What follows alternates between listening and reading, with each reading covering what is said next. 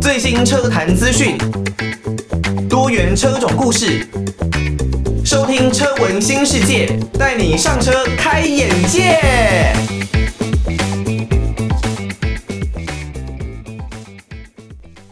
晚上的一点过十分，各位听众朋友，晚上好，欢迎大家收听车闻新世界，带你上车开眼界。我是主持人艾格。车闻新世界呢，是艾格自制的一档哦，以交通工具为主的一个新节目哦。那我们的讨论主题呢，最近大部分都是围绕在汽车上面。以初期而言，这会是我们主要设定的一个主题范畴哦。不过未来哦，包括了机车，包括了自行车，也都有可能会加入到我们的讨论主题当中。那像是艾格自己在台湾这一边呢，都是骑机车来上下班的，所以呢，最近啊，我对于汽车的话，呃，机车的话题啦，也是相当的关注哦。尤其呢，会想要看，因为我自己的机车也是已经骑了大概十二年左右的时间了，所以呢，会想要来看看说，诶。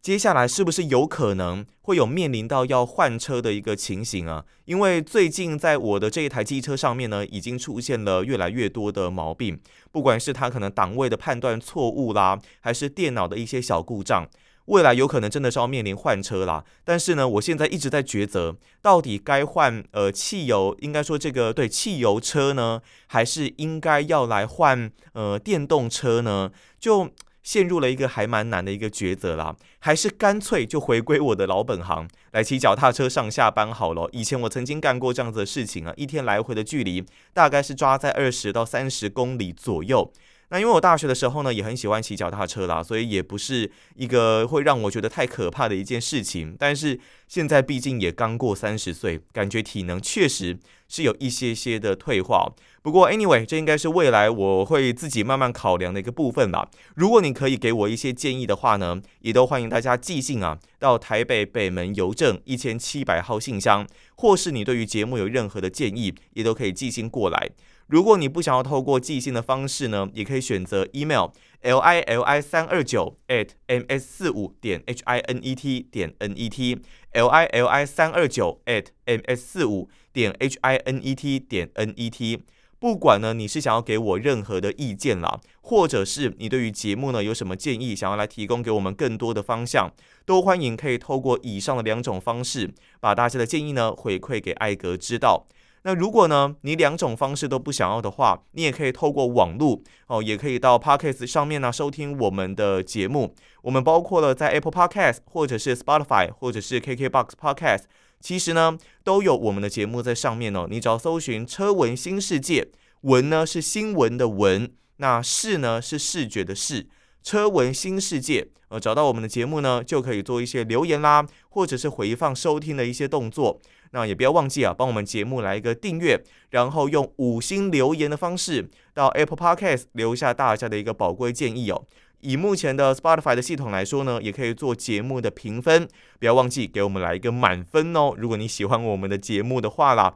好，那么在这一节的节目呢，我们来跟大家开始讨论一个主题，那就是呢，现在露营。越野的活动在大家的生活当中呢，已经是在越来越多人的生活当中啊，扮演不可或缺的一个角色。因为现在当然疫情的关系呢，所以要出国是不太可能的一件事情哦。那越来越多人会往国内的一些秘境啊，或是深山的地方跑，然后呢，可能就需要去选择一些比较适合露营越野的车款。所以呢，从这期节目开始，我们会来跟大家介绍一下。有哪一些的露营越野车型可以提供给大家做一个选择哦？那各式的价格级距都包含在我们的名单当中，大家千万不要错过哦。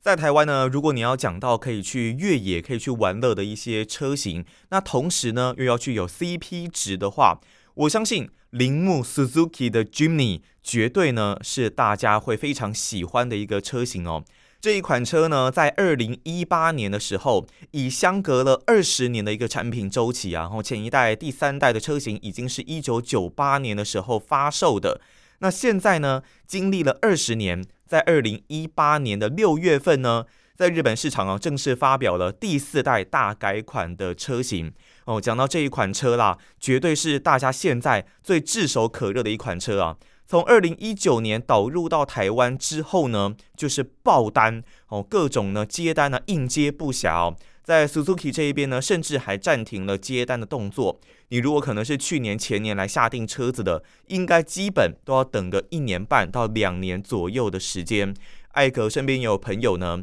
诶，怎么一直等不到单呢？哦，原来是被其他的车主啊，给以新车加价的方式给抢先啊，把车子给拿走。这一款车啊，绝对是我们现在在车市里面会说是最值得投资的一款车型啊。因为当初哦，这一款车型所推出的一个新售价，假设说我们成交价大概是抓在七十七、七十六万好了。我有朋友啊，甚至已经开了一段时间喽，那他还能够以九十六、九十七万这样子的价格来卖出，以现在市场平均的行情价，大概已经也可以突破百万之谱了，哇！我们都认为车子应该是负资产哦，但是你能够拿来做投资，从原本七十几万，你二手价格卖掉，还可以卖到突破百万，真的是非常可怕的一件事情哦。那这一辆车呢，当然以我们整个市场的供需原则来说，目前就是供不应求，因为在日本的 Suzuki 这一边呢，又宣布了已经停产的这件事情哦。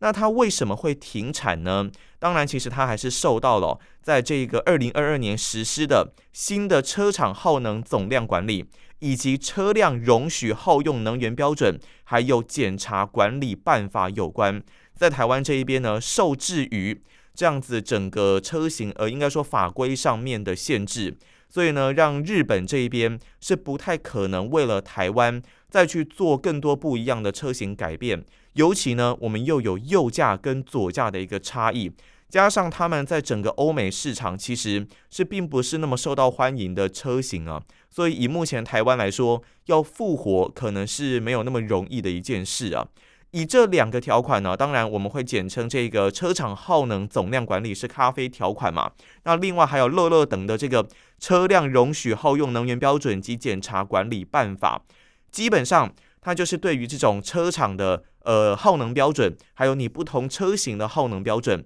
来做了一些规范，对于你销售比较少的品牌是比较不利的。也就是说，以 Suzuki 铃木在台湾的一个定位来说呢，它并不是非常大销售量的一个车型，在 Toyota 这一边，它才是属于比较销售量的一个，哦，不能说车型啦，是说品牌的一个部分。所以呢，以 Suzuki 而言，它来卖 Jimny，当然它卖得很好。但是以整个车厂总量来说呢，并没有那么的突出哦，所以这对于他们来说是比较不利的一件事情。也就有人在说啦，如果今天是由 Toyota 来卖 Jimny 的话，那也许就比较不会受到这个规范的限制。不过也因为现在呢，这很比较奇葩的一个局面嘛，所以变成 Jimny 真的是身价水涨船高，供不应求，大家加价抢破头，都想要把这一辆车给收入自己的车库当中。那 Jimny 呢？它到底有什么样的魅力哦？毕竟我们都，我们其实看车看久了，都会说，像这样子啊，车身尺码相当小的车，它的车长呢只有三六四五 millimeter，就是大概三米六四。那车宽呢只有一米六四，车高一米七五，轴距呢就只有两米二五而已啊。以车重来说呢，它的车重是相当不错的，一百一千一百公斤哦，一百一百一十公斤是要吓死谁？是一千一百公斤啊。以这样子的车格来说呢，标准的就是一辆小车，双门的小车哦。对于你有家庭需求的人来说，第一个一定就会打枪。那你要去露营，要去玩，基本上装备应该是不少哦。所以呢，在这辆车上面，载物空间绝对是会遇到蛮大的一个挑战。现在呢，其实有蛮多的车主哦，会在车顶来加装行李架，来增加他们能够载行李的一个空间。不过，当然，载物空间第一个就是已经先打枪了。那另外，如果是在行路质感方面呢，以 Jimny 而言啦、它是采用我们传统的梯形大梁，有前后三连杆的固定式的悬吊哦，所以呢，这个车子这样子一个底盘哦，摆明了就是要去 off road，就是要去越野，你就是在山林地呢，在泥土路很有办法来发挥这一辆车子的一个极限。你如果是 on road，在一般的柏油路道路上呢，那车子开起来绝对是摇摇晃晃的，而且呢，整个底盘的回馈也不是说很好。它就是要来应对这种比较大落差的一个地形，才有办法发挥它的一个最大的价值，很耐操，而且突破极限非常高的一个特性。不过呢，还是很多人买单啦。好，那讲完了行路质感，在安全性的部分呢，它在整个撞击测试方面，还有对行人的防护上面呢，综合评分下来，在欧规这一边的撞击测试啊，大概只有三颗星左右。哦，这样子好像讲起来各种缺点的一个车子，可能是动力有特别突出的一个地方吧。好，我们来看到它的动力哦，它的动力呢，说实在也不突出啦。以现在整个汽车市场而言呢。我不知道四速的自排会不会吸引人，但是 Jimny 确实就是采用这样子四速自排的一个设定哦。那最大马力呢，其实也不过就是大概一百零二匹哦，在六千转的时候出现。最大扭力则是来到十三点三公斤米，在四千转的时候出现。它的引擎呢是一点五升的一个自然进气引擎哦。能源局平均油耗达到每公升十四点五公里，能源效率大概是在二级左右。那当然呢，它有加力箱的一个设定啦。平常呢是二驱的后轮驱动的一个输出模式，但如果呢你有加力箱的话，可以切换为四 H 或是四 L 的一个模式，可以把它切换成四驱的一个版本。在四 L 的一个模式之下呢，也配有电子式的限滑差速器的 LSD。哦，所以呢，它就是摆明就十足的一个越野车款嘛。但是动力的部分，对我们一般人而言呢，在 on road 的一个使用上，我觉得一定是很不够了。你在高速公路上面呢，不要想可能要开内线的一个车道啦，应该不能说不用想，是说你开在内线车道可能会让自己的压力来的特别大。因为呢，如果你大概加速到一百一百一十公里以上的时候，整个车身呢就是会呃引擎的噪音呢就会来的比较大一点点了。那车身的摇晃也会感受是比较明显的哦。这是这一款 Jimny 所带来的一个比较大的一个负面影响。但是无论如何，总归来说，如果是我，我也会买这样子的一个车。为什么？哦，因为它在整个车辆的设定上面，第一个方方正正的造型就是非常的好看。对于我这一个呃，算是有点军用迷，然后呢，很喜欢这种越野车的车主来说呢，我会很喜欢这种方方正正的一个造型啊。那以女性朋友而言，他们也觉得这样子的造型很可爱啊。所以呢，在台湾呢，Jimny 是有很多的女性车主。那在外形讨喜的一个情况之下，如果你真的是蛮重度，甚至只要说是中度以上的越野玩家，Jimny 稍加改装，它的改装潜力之大。在台湾呢，真的是非常难以想象哦。你可以找到非常多的改装套件，甚至在外观上面，你可以做 G Car 的改装，你可以做 Land Rover 系列、Defender 系列的改装，你可以做各式各样的改装选择。那在车身性能方面，你的悬吊、你的底盘、牛腿、各式的衬套等等，你要做任何的调整设定，在台湾都可以找到很多很有名的专业店家。例如，在我们北部而言，会有像吉米路书哦，吉米路书这个 Jimny Roadbook 很专业的改装店家来去做整个车型上面的改装跟调整，你绝对不用愁找不到任何的呃维修套件、改装套件。很多人买车，如果是买一些外汇车或者是贸易上引进的新车，可能会很担心未来会没有办法去做修理跟零件上面的更换。但 Jimny 你不用担心，绝对。琳琅满目的零件让你看得眼花缭乱哦，它的越野性能好，改装潜力又大。虽然 on road 的性能不怎么样，但是呢，基本上这就是你在买 Jimny 之前必须要考虑好的一件事情。在台湾呢，其实有蛮多车迷哦，会觉得说，诶，他看到这个 Jimny 啊，真的觉得整个设计很棒，越野能力很强，那又具有加力箱的一个设定。整个在内装方面呢，又是采用一种比较复古的军规风格，哇，这个车子他真的看了很喜欢。但是觉得比较可惜的呢，就是在日本这一边，其实他们是有手排的版本的，但是在台湾这一边呢，基本上以现在整个车市的状况来说，要引进手排的版本应该是比较困难。那在呃东南亚那一边呢，又传出已经有开始来制造五门版的 Jimny。但是在台湾这一边要引进了五人版的 Jimny 这一方面呢，现在也是遇到了蛮大的一个关卡了，因为在双门版的这个 Jimny 都没有办法复活的一个情况之下，接下来就算你要引进五门版，我们觉得挑战性也是蛮高的。最重要的当然还是因为你没有欧美这两大块市场的一个支持了，所以呢，在日本厂这一边呢，要特别为台湾或是其他亚洲地区来制造这样子的一个左驾或者是符合我们法规的一个车型，意愿应该是不高的。那如果你印度版的这种五门的车型过来呢，台湾人这一边对于当地所制造车型的信任度，可能变成消费者的购买意愿并不高了，所以也不太可能引进。那以现在如果 Jimny 真的要想要复活，第一个当然它的油耗必须要提升，但是可能就必须要增重，然后让你的引擎效能呢必须要做重新的设计。这对于整个 Jimny 的一个车身特性、车子的特性来说，可能就不太容易会让消费者喜欢哦。那真的是要先恭喜已经先拿到 Jimny 的车主了。我知道还有很多人在排这个传奇啊，在等这个单到底什么时候会结掉。但是以现在来说呢，真的是越来越非常非常困难啦。如果你已经先买到 Jimny 的呢，真的是已经是做了一个很棒的投资哦。你未来可能再开一段时间，再卖掉这一台车，最差最差也是平盘价啦。那真的是可以靠着这一台车哦，来稍微小赚一点点哦。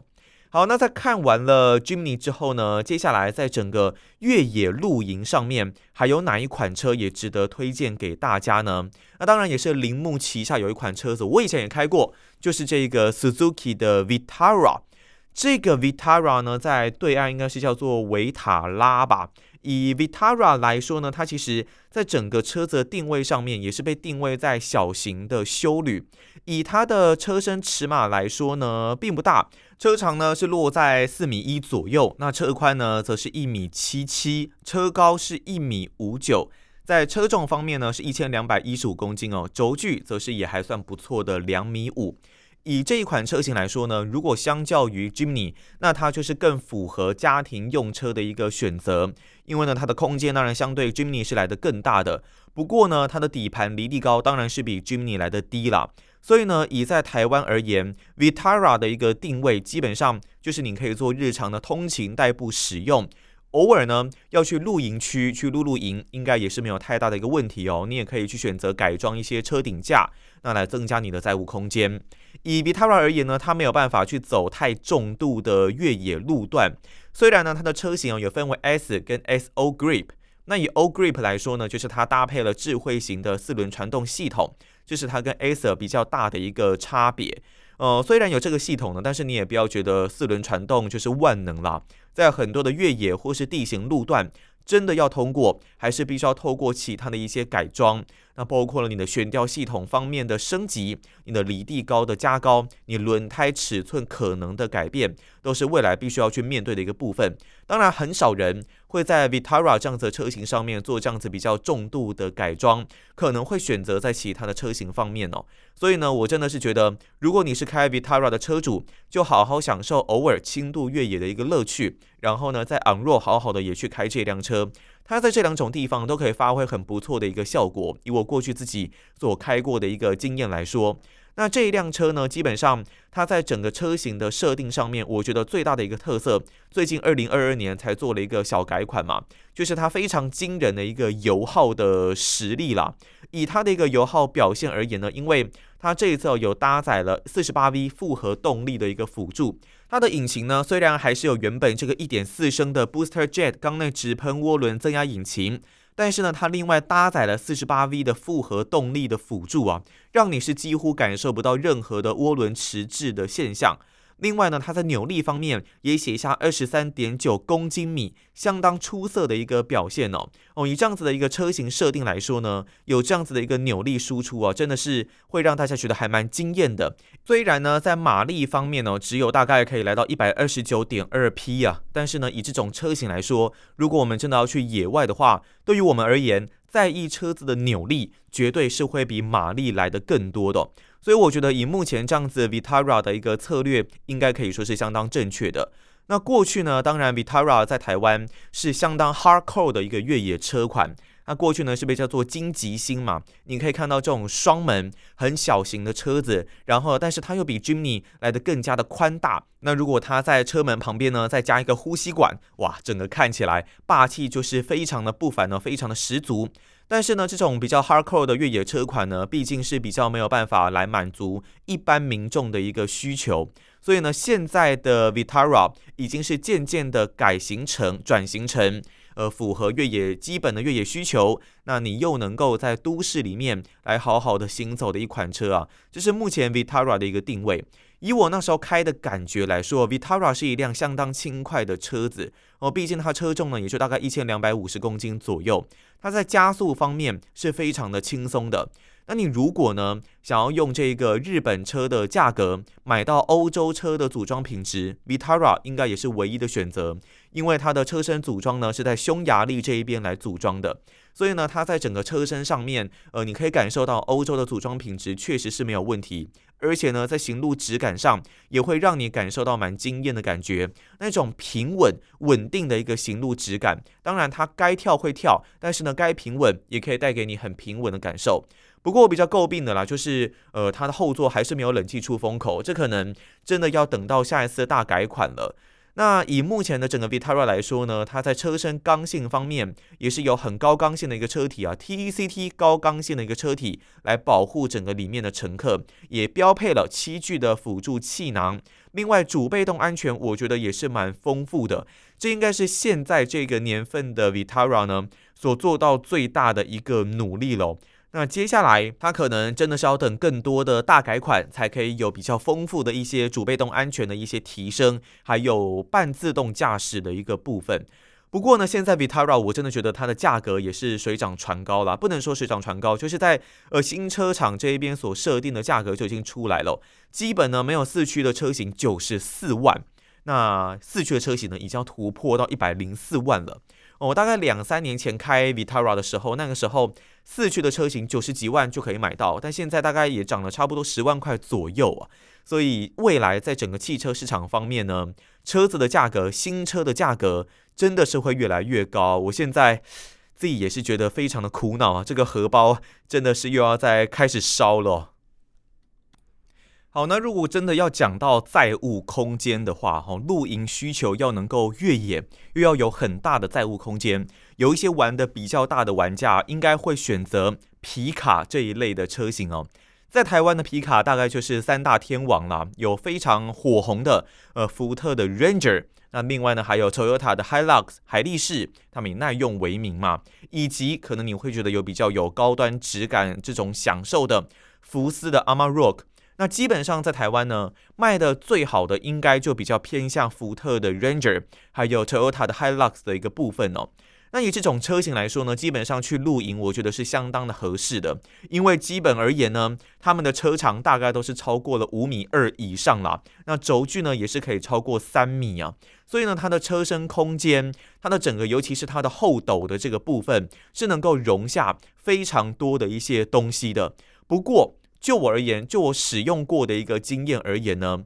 如果你在货斗的部分有加卷帘，那就等同于你可能稍微比较限制了它的呃高度的一个部分。毕竟大家也可以想象嘛，它的货斗相较于车头的高度，那大概是砍了三分之一左右的一个水准哦，所以。我是比较不偏好加卷帘，可是有些人会担心，诶，那如果货物会影响怎么办呢？因为你没有加卷帘，你也不可能把它堆得无限高啊，所以呢，可能会加更多的一些，比方说车厢盖，那或者呢是车厢架的一个部分，把它稍微有个东西挡起来。那如果呢你是这种车顶盖、车厢盖的，呃，基本上就不太需要担心淋雨啦，然后货物可能会散落到地上的风险。那如果你是加上这种呃后货斗架的话，有时候两根横架在上面把高度提升。那在这个横架上面呢，我们还可以放呃车顶帐哦，车顶的帐篷在这一个位置。所以呢，以整个皮卡车型来讲，它的后货斗的一个使用上面是相当的多元的。那你也不用担心它负荷过重了，因为这种车型本来就是被设计来就是要来载重的，它本身的车重呢大概就超过两吨以上哦。但是因为它后悬吊的部分是采用所谓叶片弹簧的一个设计，这个叶片弹簧呢，就是专门用来给大家载重用的。你不用太过担心你载的过重，当然它还是有一个极限上面的限制，但是它的载重极限是非常高的，可以达到一千零七十五公斤呢。哇，这个是非常可怕的一个数字哦。你可以把很多的电冰箱啦，或是你要带去露营的食材，把它放到上面去哦。那以整个车子的动力数据来说呢，在 Ranger 这一方面也是有相当不错的一个数据表现啦。它是搭载一千九百九十六 CC 时速的柴油引擎啊，以这个时速的变速箱而言呢，可以说是福特最骄傲的一个部分啦。因为它有这样子很多段的一个变速系统哦，所以呢，它能够去适应各种不同的一个速度哦。那以这个最高等级的车型来说，运动型的车型来说呢，最大马力在三千七百五十转的时候涌现啊，来到两百一十三匹。那最大扭力呢，则是在一千七百五十转到两千转之间会出现，来到五十一公斤米。如果你另外呢是全能型跟直人型的 Ranger，那就都是一百七十匹的马力以及四十二点八公斤米的扭力。当然呢，三种车型啊，这三种车型呢都是四轮传动的车型。那前轮悬吊都是双 A 臂，提升大家的一个舒适度。后轮呢，则是我刚刚所提过的叶片弹簧。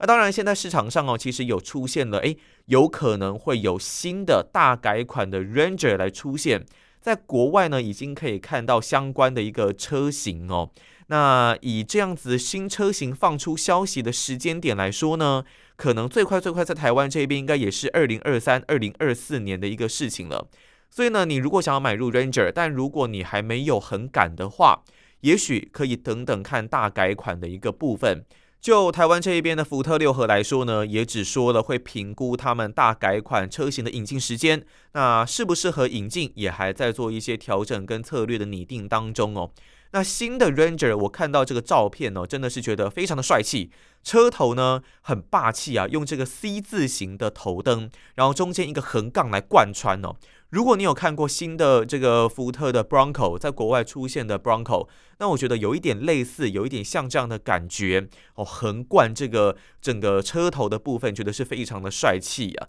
甚至不知道为什么让我觉得有一点像是雪佛兰的感觉哦。那以目前现行款在台湾的福特的 Ranger 来说呢，二零二二年全车系都调降了一万元哦，蛮特别的哦。目前呢，在台湾各大品牌啊都面临新车售价调涨的情况下，Ranger 倒是反其道而行啊，稍微降价了。在直人型最低阶的车型呢，是可以降到一百零三点八万，那全能型则是一百一十八点八万。最高等级的运动型则是一百四十八点八万，当然它的这个引擎架构呢还是维持一样的。在职人型跟全能型方面呢，是我前面提过的，一千九百九十六 CC 直列四缸的柴油涡轮引擎。那运动型呢，也是一千九百九十六 CC，也是直列四缸柴油涡轮的引擎。不过进气系统方面呢，职人型跟全能型是 VGT 可变几何的涡轮增压。